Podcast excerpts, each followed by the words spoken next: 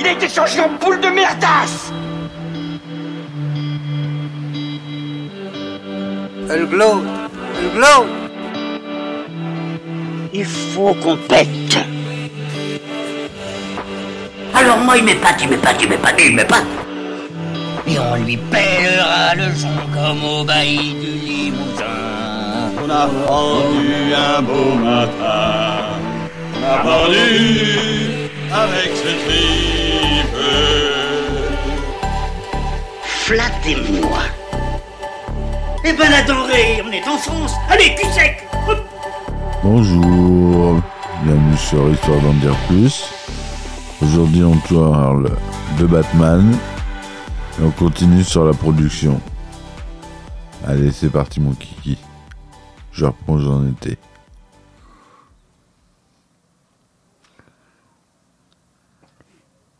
Quelques couches de costume de caoutchouc sur le prototype en argile et le costume devient peu à peu réalité.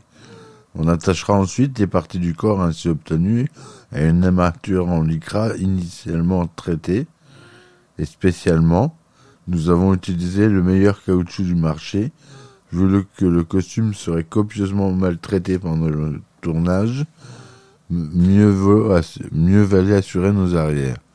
L'enveloppe elle-même était très moulante, nous avons collé les muscles par-dessus, on jurerait à le voir que le costume a été taillé tout d'une pièce. En réalité, c'est un assemblage de plusieurs dizaines d'éléments autonomes, pectoraux, avant-bras, entrejambes, flancs, genouillères, mollets. C'est grâce à une fermeture éclair située dans le dos de Michael que, que celui-ci entrait dedans. Si Batman ne vivait pas la nuit, il ne, il ne serait pas Batman. Bien que les tueurs du soir se reflètent sur lui et fassent mieux ressortir sa musculature. Ringwood a eu l'idée d'astiquer le costume avec un peu de silicone. Il faudra d'ailleurs renouveler l'opération plusieurs fois par jour durant le tournage pour que le caoutchouc conserve en permanence le même éclat. Au bout du compte, Ringwood et son équipe fabriqueront 28 costumes, non seulement pour Michael Keaton, mais aussi pour toutes les cascades et les cascadeurs qu'ils doubleront lors des séquences périlleuses. Après le bas, le haut, le haut, le corps était parfaitement au point, reste la tête. Là, j'ai dû revenir à la bande dessinée, à Boog. La tête était vraiment la marque de fabrique de Batman, et je ne pouvais pas me fier à ma seule imagination. D'ailleurs, la cagoule m'a posé davantage de problèmes que tout le reste du costume. Si on regarde attentivement les dessins, on s'aperçoit assez vite que la tête de Batman est truquée. Vue de face de trois quarts ou de dos, elle est superbe, mais quand nous avons voulu la recréer en 3D, impossible. Impossible de combiner les divers éléments dessinés dans un tout cohérent. Si nous sculptions le visage de face tel qu'il était représenté dans les albums, les côtés ne suivaient plus. Et si nous sculptions la nuque en respectant le tracé des comics, le devant ne coïncidait pas. Nous avons fait plus de 100 tests avant d'aboutir à une tête cohérente mais composite. Mais il suffit pas d'avoir un beau masque, encore faut-il que celui-ci s'adapte au visage qu'il est censé recouvrir. Or, la structure osseuse de Michael Keaton n'est pas celle qui court les rues. Mais Michael a un visage plutôt rond, dit Ringwood. Celui de Batman est au contraire très biseauté, très anguleux. Il a fallu donc nous raboter un peu les formes de Michael pour les adapter à la cagoule. Pour cela, nous avons inséré dans dans le masque des plaques d'aluminium à l'emplacement des joues. Du coup, le visage de Batman retrouvait son aspect tranchant. Pour ce qui est des oreilles, nous avons voulu les mettre très longues et pointues, et en y réfléchissant bien, elles n'ont aucune fonction particulière. Elles ne servent ni à entendre ni à mieux voler. Ce sont des ornements, des emblèmes, rien de plus. Je me suis donné carte libre, comme elle me faisait penser à ces ailerons aérodynamiques qu'on installait dans les années 50 à l'avant de certaines voitures pour soi-disant leur permettre de rouler plus vite. Je les ai conçues de la même façon. Elles étaient même si grandes que nous avons su surélever le cockpit de la Batmobile. Mais ça valait le coup, elles sont belles et élégamment racées. Rien à voir avec les espèces d'oreilles de hamster qu'on voyait dans la série télé. Dans la bande dessinée, les yeux de Batman ne sont que deux fentes blanches totalement inexpressives. Par souci de fidélité, nous avons commencé par blanchir l'emplacement des yeux. L'ennui, c'est que Michael Keaton n'avait pas plus que sa bouche pour s'exprimer. C'était un acteur. Le regard est un outil de première nécessité. Il aurait été absurde de priver le public de celui de Michael. Le plus important était d'offrir à Michael un champ de vision maximal sans pour autant l'incommoder. C'est pourquoi le masque est très fin dans cette zone-là, à peine plus de 3 mm de caoutchouc autour des yeux, mais malgré tous nos efforts, le champ de vision latéral restait assez limité. Heureusement, Michael en a tiré un parti formidable. Sa façon de pivoter brusquement pour regarder sur les côtés donne à son corps un mouvement gymnique qui colle à merveille avec sa personnalité de Batman. De plus, sa cape ondule comme si elle obéissait à une indication chorégraphique. C'était inattendu et superbe. Pour le dessert, la cagoule laisse à l'air libre toute la moitié inférieure du visage de Michael Keaton. Ses fans apprécieront. Ringwood avait prévu de sculpter le masque et la cape en une seule pièce. Quand il a compris que la cagoule serait l'élément le plus fragile du costume, il a vite changé d'avis pour éviter de remplacer la cape à chaque fois qu'on remplaçait le masque, c'est-à-dire souvent. Il les a donc moulés séparément. Au moment de tourner, il les a attachés grâce à un coselier adhésif situé sur la nuque de la cagoule et sur les épaulettes de la cape. La cape a l'air toute simple, n'est-ce pas? Une feuille de caoutchouc noir et le tour. Eh bien, pas du tout. J'ai déjà dit ça du masque, mais je rectifie, c'est la cape qui m'a posé le plus de problèmes. Nous avons effectué les premiers essais avec une pièce de caoutchouc pur pour rester dans le ton du costume. Question texture et couleur, c'était parfait. Mais question grâce, c'était hideux. Quand Batman bougeait, la cape n'ondulait pas, elle se ridait. Nous avons testé des dizaines de matériaux à la recherche de celui qui danserait mieux. Finalement, nous avons trouvé une laine vénitienne à la fois très lourde, très luxueuse et très chère. Comme elle ne ressemblait ni près ni de loin à du caoutchouc noir, nous avons vaporisé du caoutchouc sur des plaques de verre et aplati notre cape de laine au rouleau.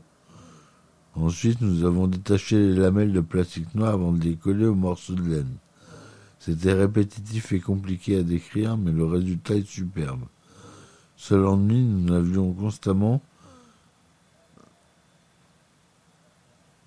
Nous avions construit la cape par segments triangulaires, comme une orange soigneusement pelée, mais nous ne pouvions pas les coudre ensemble. Nous avons essayé, bien sûr, mais les couleurs étaient si laides et si apparentes que nous avons renoncé au bout de dix minutes. Heureusement que Paul et Barry Barrett Brown est arrivé. Paul Barrett Brown exerce sa profession rarissime. C'est un expert en caoutchouc. Sa spécialité, les articles pour sex shop. Nous lui avons soumis notre problème. Il a réfléchi deux secondes et la lumière a jailli. Suivant ses conseils, nous avons recouvert le, de vinyle ultra brillant une table de 4 mètres 20 de diamètre cette table un peu spéciale était segmentée comme la cape, c'est-à-dire comme une orange. Et nous avons répandu notre caoutchouc sur cet immense plateau. Et nous avons contenté de poser dessus nos tronçons de laine, en veillant bien à ce que les corps coïncident sans se juxtaposer. Du coup, c'était le caoutchouc qui unifiait l'ensemble. À l'arrivée, nous avons donc une cape irréprochable, sans la moindre couture. Et pour attacher la cape au costume, un bout de scotch ne suffit pas, elle est gracieuse, mais qu'est-ce qu'elle est lourde, dit Ringwood. Sous le costume, sous le cycle de Batman très précisément, Michael portait une sorte de harnais équipé de petits verrous aux épaules. La cape était littéralement vissée sur lui. Sans le harnais, elle aurait valdingué dans tous les sens, emportée par son poids, elle aurait sûrement déchiré le caoutchouc. Une fois le prototype mis au point, on construira quelques autres longueurs différentes, 35 capes au total, certaines mesurant 1m50, elles partaient de la nuque de Michael et s'arrêtait à un centimètre du sol. L'autre était plus courte, elle permettait à Batman de sortir plus facilement de sa voiture. Pour les scènes d'envol ou d'atterrissage, elles étaient jusqu'à 3 mètres, juste pour le plaisir de l'œil. Dans ces cas-là, elles étaient beaucoup plus légères que les autres. Leurs ondulations donnaient alors une véritable impression d'apesanteur. Nous avons même utilisé de la toile de parachute. Ne plus que le gant et les bottes, des gants de moto en cuir, bien rustaux, serviront de référence.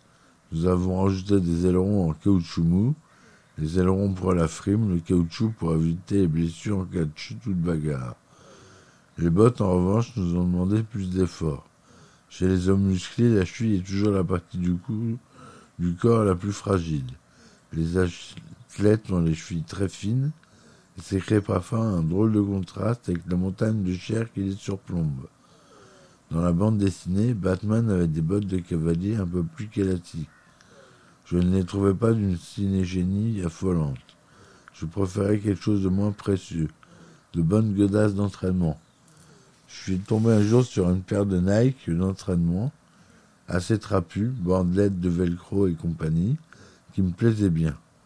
J'ai donc téléphoné à la maison mère dans l'Oregon, et on a accepté sans rechigner de concevoir mes babottes, batbottes à partir de ces chaussures-là.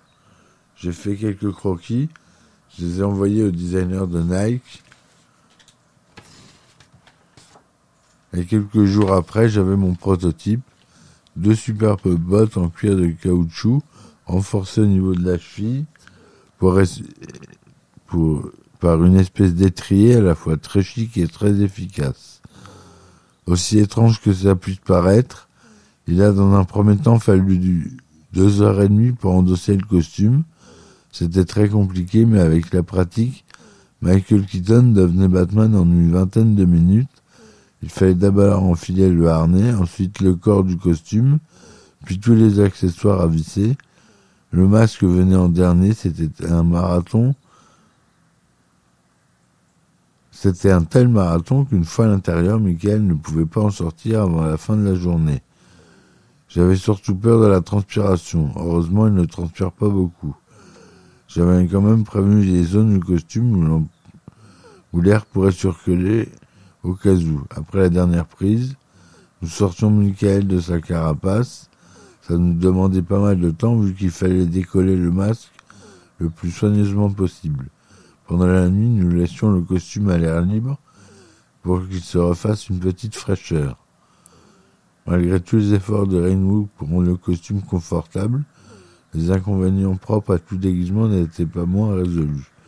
J'ai enfilé moi-même le masque, Tim dit Tim Burton. J'éprouvais des sensations bizarres. Je ne pouvais rien entendre et je ne voyais pas grand-chose sur les côtés. Michael est au départ claustrophobe et il n'a pas dû s'amuser tous les jours. Mais comme le costume le plongeait dans l'obscurité chère à Batman, il a tourné ses désavantages en faveur de son interprétation. Voilà pour cette partie euh, sur la production du film Batman. J'espère que ça vous aura plu. Euh, je continuerai. Euh... Laissez-moi des commentaires, hein, n'hésitez pas. Comme ça, je saurai si ça vous plaît je continuerai ou pas. Allez, je vous dis à très bientôt. Likez, partagez et je vous remercie. Ciao, ciao. Il a été changé en boule de merdasse. Oh. Elle glow. Elle glow. Il faut qu'on pète. Alors moi il m'épate, il m'épate, il m'épate, il m'épate Et on lui pèlera le son comme au bailli du Limousin. On a pendu un beau matin. On a pendu avec ce tripe Flattez-moi. Eh ben la denrée, on est en France. Allez, cul sec